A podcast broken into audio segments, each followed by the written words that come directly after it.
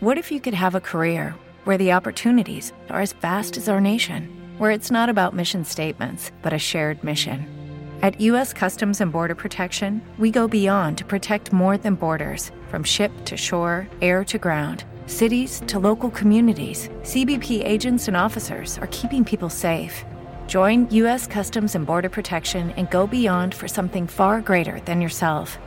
Learn more at cbp.gov/careers. Esto es Un Minuto en Nueva York. Aquí comienza un nuevo podcast.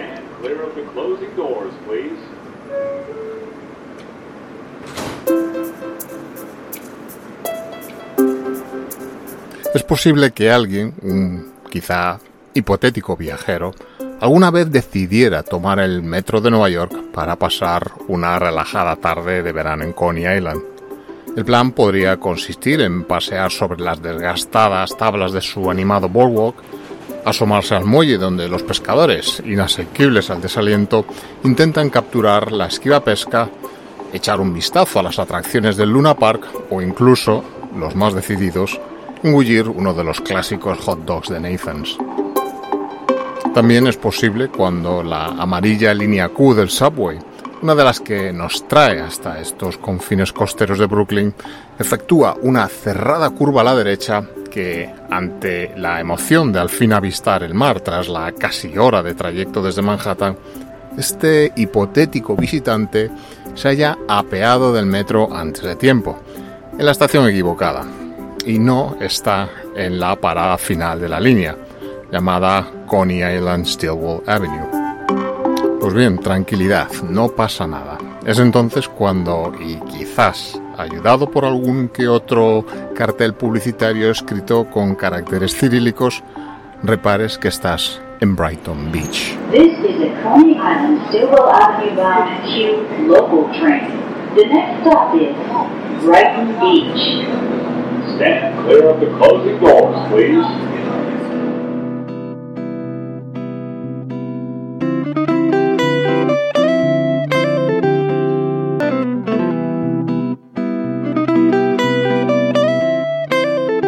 No son muchos los neoyorquinos ajenos a esta zona, incluso los turistas más avezados los que visitan Brighton Beach por una decisión consciente.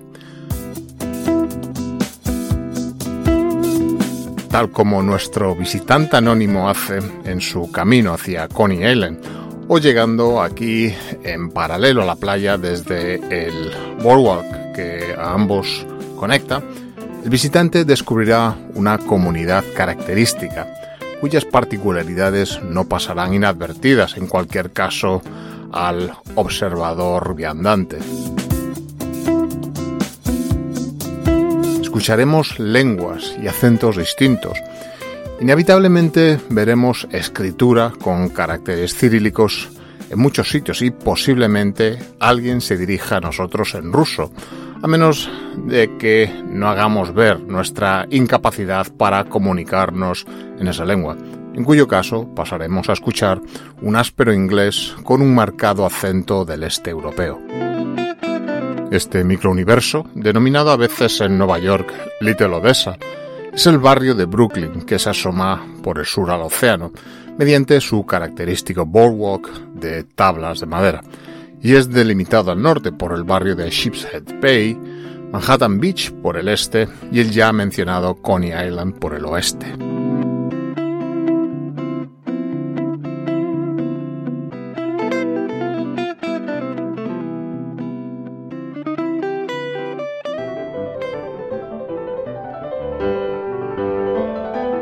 Toda el área donde Brighton Beach está incluida desde Sheepshead Bay hasta la comunidad de Seagate, pasando por Coney Island, fue originalmente comprada a los nativos que aquí habitaban en 1645, y según los registros históricos por el ridículo precio de un arma de fuego, una manta y una tetera.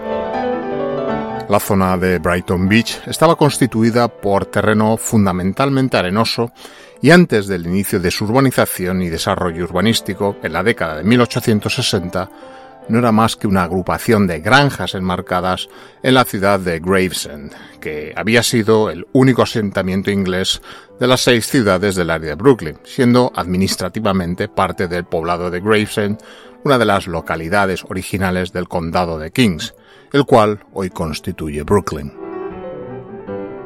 En 1868, el emprendedor William A.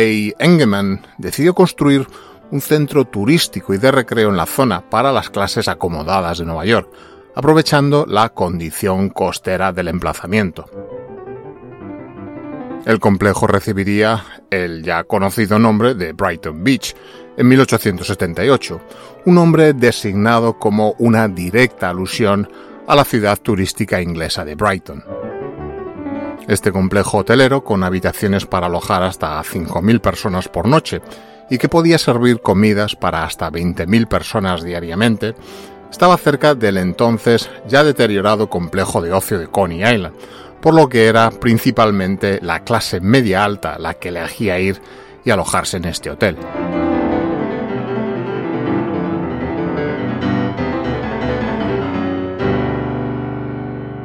El pabellón de baño de Brighton Beach, de 120 metros de largo y dos pisos, también se construyó en esta misma zona, inaugurándose en 1878 con una capacidad para hasta 1.200 bañistas.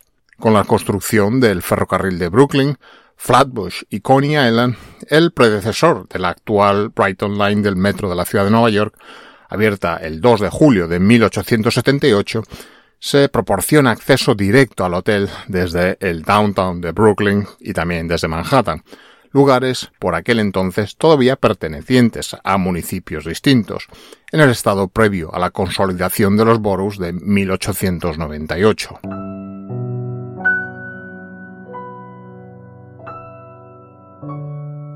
Junto al hotel, Engelman construiría el hipódromo de Brighton Beach, donde se celebraban carreras de caballos de pura sangre. Sin embargo, en diciembre de 1887, y de manera no prevista, una marea extremadamente se apoderó de la zona, inundando el lugar y creando de manera fortuita una nueva conexión temporal entre Sheepshead Bay y el océano.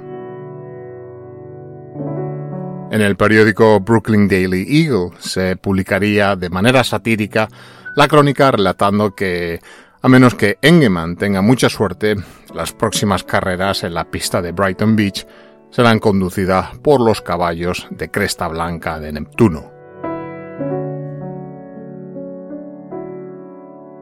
Después de este desastre natural y una década de constante erosión de la playa, el Brighton Beach Hotel, en ese entonces propiedad ya de la compañía del ferrocarril, se vio enfrentado a la posibilidad de ser socavado y arrastrado por la acción de las mareas.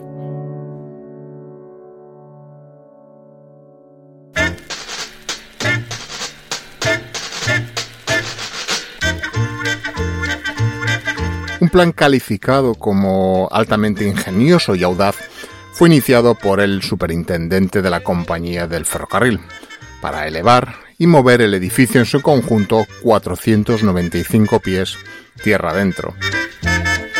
Esto se lograría levantando el edificio con un peso estimado de unas 5.000 toneladas y unas dimensiones de 140 por 46 metros, utilizando 13 gatos hidráulicos, después de lo cual se colocarían 24 líneas de vía férrea y una milla y media de longitud en total debajo de él. Además, 112 vagones planos tirados por seis locomotoras de vapor se utilizaron para alejar el edificio del Hotel del Mar. Esta atrevida obra de ingeniería hizo que el desplazamiento fuera exitoso. Se comenzó el 2 de abril de 1888 y continuó durante los siguientes nueve días, y fue el desplazamiento de una construcción finalizada más grande del siglo XIX. Pero no sería esta la última construcción de ocio y recreo en crearse aquí. Además de este hotel, la Metropolitan Opera llevó sus populares interpretaciones de Wagner al Brighton Beach Music Hall. Además, otro teatro, el New Brighton Theatre, era un lugar de moda para la representación de los vodevils, muy en boga en aquella época. Los visitantes que acudían a tomar el té al Brighton Beach Casino serían atendidos por camareras japonesas vestidas con sus trajes tradicionales completos. En un enorme club privado, los Brighton Beach Baths, sus miembros podían incluso nadar, acceder a una playa privada o jugar a pelota, mayón o juegos de cartas.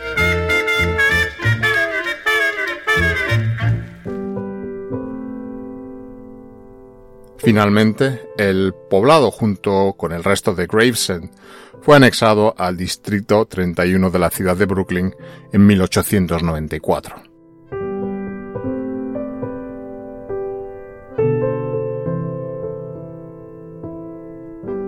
En 1905, Brighton Beach Park abrió su propia área de entretenimiento llamándole Brighton Pike Brighton Pike ofrecía un paseo marítimo, juegos, entretenimiento en vivo, incluido el espectáculo del salvaje oeste de los hermanos Miller y una enorme montaña rusa de acero. Sin embargo, el parque fue cerrado en 1919 después de que se incendiara, mientras que la playa, sin embargo, siguió siendo un destino de ocio popular. Ya entrados en el siglo XX, Brighton Beach se empezó a desarrollar como una comunidad residencial bastante densa, con la reconstrucción final del ferrocarril de Brighton Beach a los estándares del sistema de tránsito rápido, convirtiéndose en la Brighton Line de la Brooklyn Manhattan Transit Corporation, la BMT, que abrió en 1920, la línea que ahora es servida por las líneas B y Q del metro de la ciudad de Nueva York.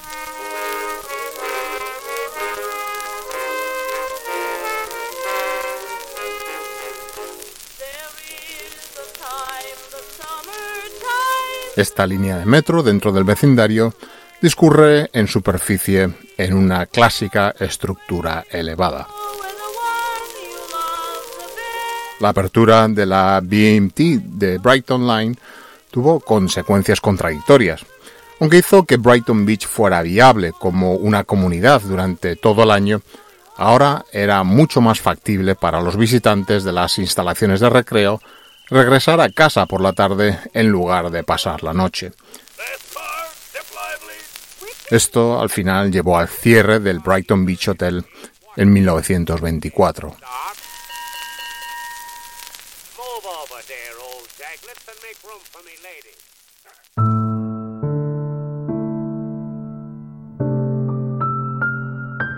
Los años inmediatamente anteriores y posteriores a la Gran Depresión trajeron consigo un vecindario formado principalmente por judíos estadounidenses de primera y segunda generación y más tarde, tras la Segunda Guerra Mundial, supervivientes de los campos de concentración nazis del Holocausto. De los 55.000 supervivientes del Holocausto que se estima que vivían en la ciudad de Nueva York en 2011, la mayoría de ellos vivía en Brighton Beach.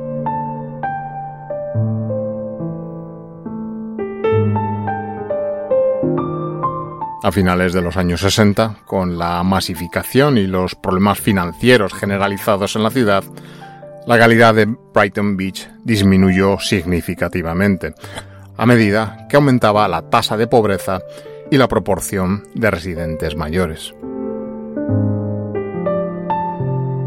Debido a la crisis fiscal de la década de 1970, los empleados públicos y la clase media acabarían mudándose a áreas suburbanas, principalmente de Long Island, mientras que la gente que quedaba subdividía los apartamentos en residencias de una habitación individual para en muchos casos ocuparlos los pobres, los ancianos y algunos enfermos mentales.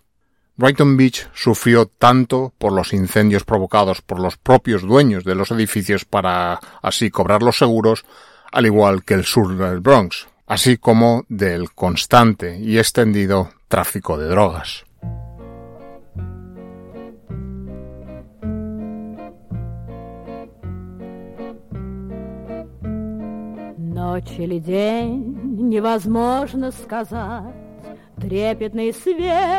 Pero paradójicamente durante los calurosos veranos, sin embargo, gente de toda la ciudad acudía a la playa de Brighton Beach junto al Océano Atlántico para sofocar estos calores estivales.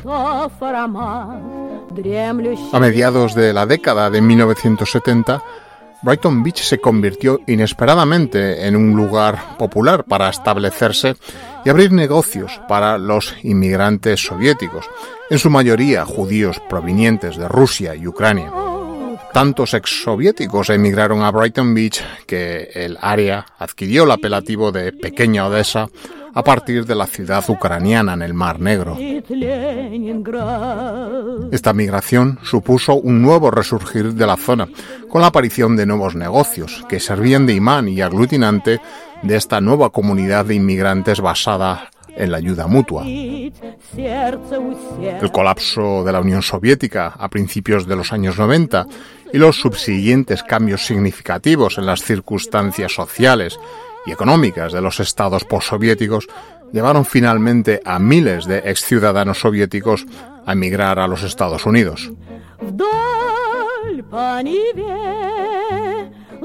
Como no podía ser de otra manera, muchos más inmigrantes postsoviéticos que hablaban principalmente ruso eligieron Brighton Beach como lugar para establecerse. También hubo una afluencia de inmigrantes de repúblicas del Cáucaso, principalmente de países como Georgia o Azerbaiyán. En la zona se abrirían un gran número de empresas, tiendas, restaurantes, clubs, oficinas, bancos, escuelas y centros de juegos infantiles de habla rusa y orientados a los inmigrantes.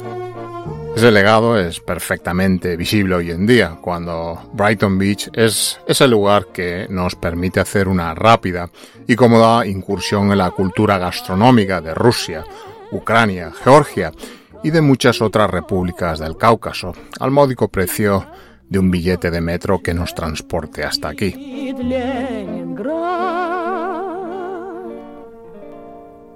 Спит Ленинград в голубой тишине, спит Ленинград.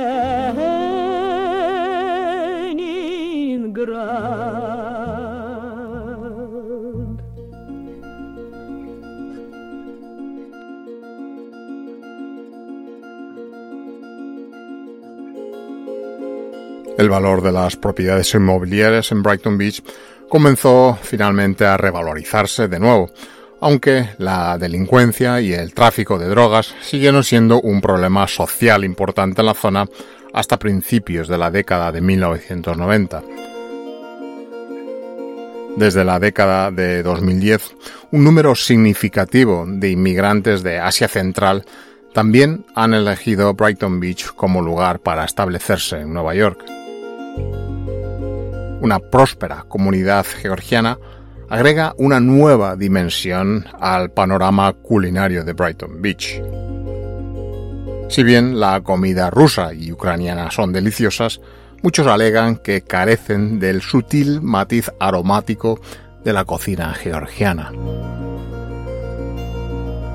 Brighton Beach se ha considerado también muchas veces como un lugar de implantación de la denominada mafia rusa, aunque la percepción pública en los últimos años ha sido que el crimen organizado ha desaparecido en gran medida por la fuerte presión ejercida por las autoridades y más concretamente el FBI.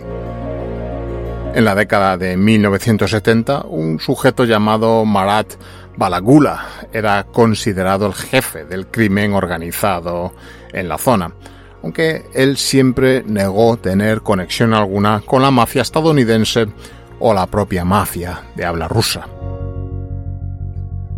Después de la caída de la Unión Soviética en la década de 1990, muchos criminales rusos entraron ilegalmente en Estados Unidos, viniendo principalmente a Brighton Beach. El infame Vyacheslav Ivankov, quien dominaría el inframundo de Brighton Beach hasta su arresto en 1995, llegaría al país también durante esta última oleada.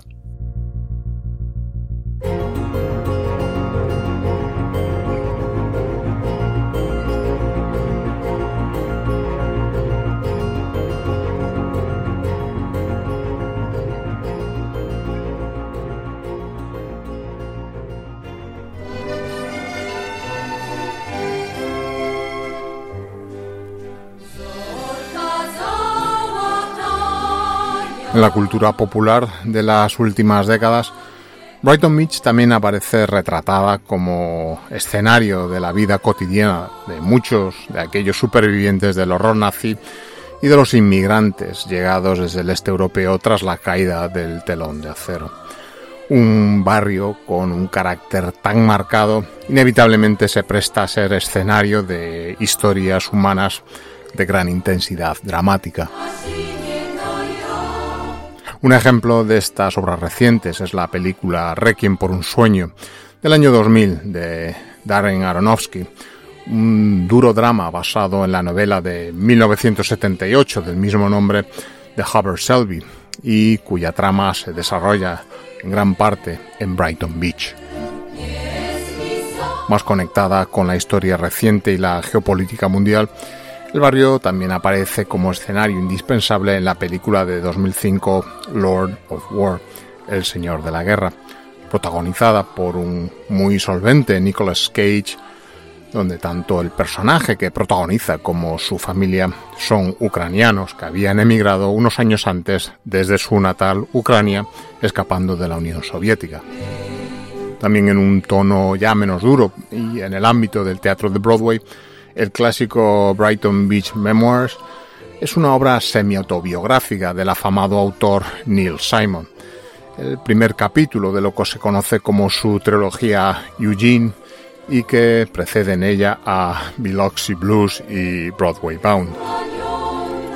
Ambientada en septiembre de 1937 durante la Gran Depresión, esta comedia sobre la mayoría de edad se centra en Eugene Morris Jerome, un adolescente polaco judío estadounidense que experimenta la pubertad, el despertar sexual y una búsqueda de identidad mientras trata de lidiar como puede con su extensa familia, todos habitando en un apartamento en Brighton Beach. Pero no solo producciones estadounidenses han retratado este barrio en su historia, sino que también al otro lado del océano, películas producidas en la Rusia de los años 90 y 2000 como la comedia de espionaje Llueve de nuevo en Brighton Beach o el thriller criminal Hermano 2 retratan en sus tramas la estrecha relación entre Rusia y este peculiar rincón de Brooklyn a través de sus gentes.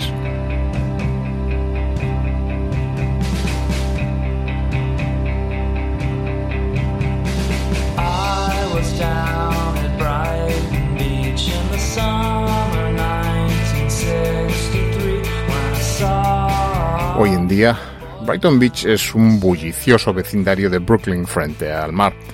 La pequeña Odessa, como muchos otros vecindarios de Nueva York, tiene un carácter distintivo propio y a la vez mixto. Claro ejemplo del crisol de culturas y procedencias del mundo que es esta ciudad. Un paseo por sus calles perpendiculares al mar o la propia arteria principal del barrio, Brighton Beach Avenue, nos revelará infinidad de restaurantes donde saborear la tradicional sopa borscht rusa o los clásicos pelmeni al vapor. Las tiendas, las librerías y negocios con un sabor ruso único y que fusionan el encanto del negocio tradicional, a veces incluso con un cierto sabor trasnochado con el conocimiento y dinamismo del comercio actual. Algunas voces incluso lamentan que aquellos primeros emigrantes llegados de la Unión Soviética han quedado anclados en aquellos años 70 y 80 y el relevo generacional no se ha producido con el riesgo de que la marca característica del barrio acabe difuminándose en pocos años y quedando relegado a una anécdota histórica de la segunda mitad del siglo XX. Mientras tanto, y mientras sea posible experimentar este legado del este de Europa en Nueva York, su paseo marítimo y la propia playa tiro de piedra de todas estas atracciones gastronómicas y culturales, estas constituyen razón suficiente para aventurarse a una visita, dado el fácil acceso en metro a este rincón de Brooklyn hasta donde llegaron los vientos del este.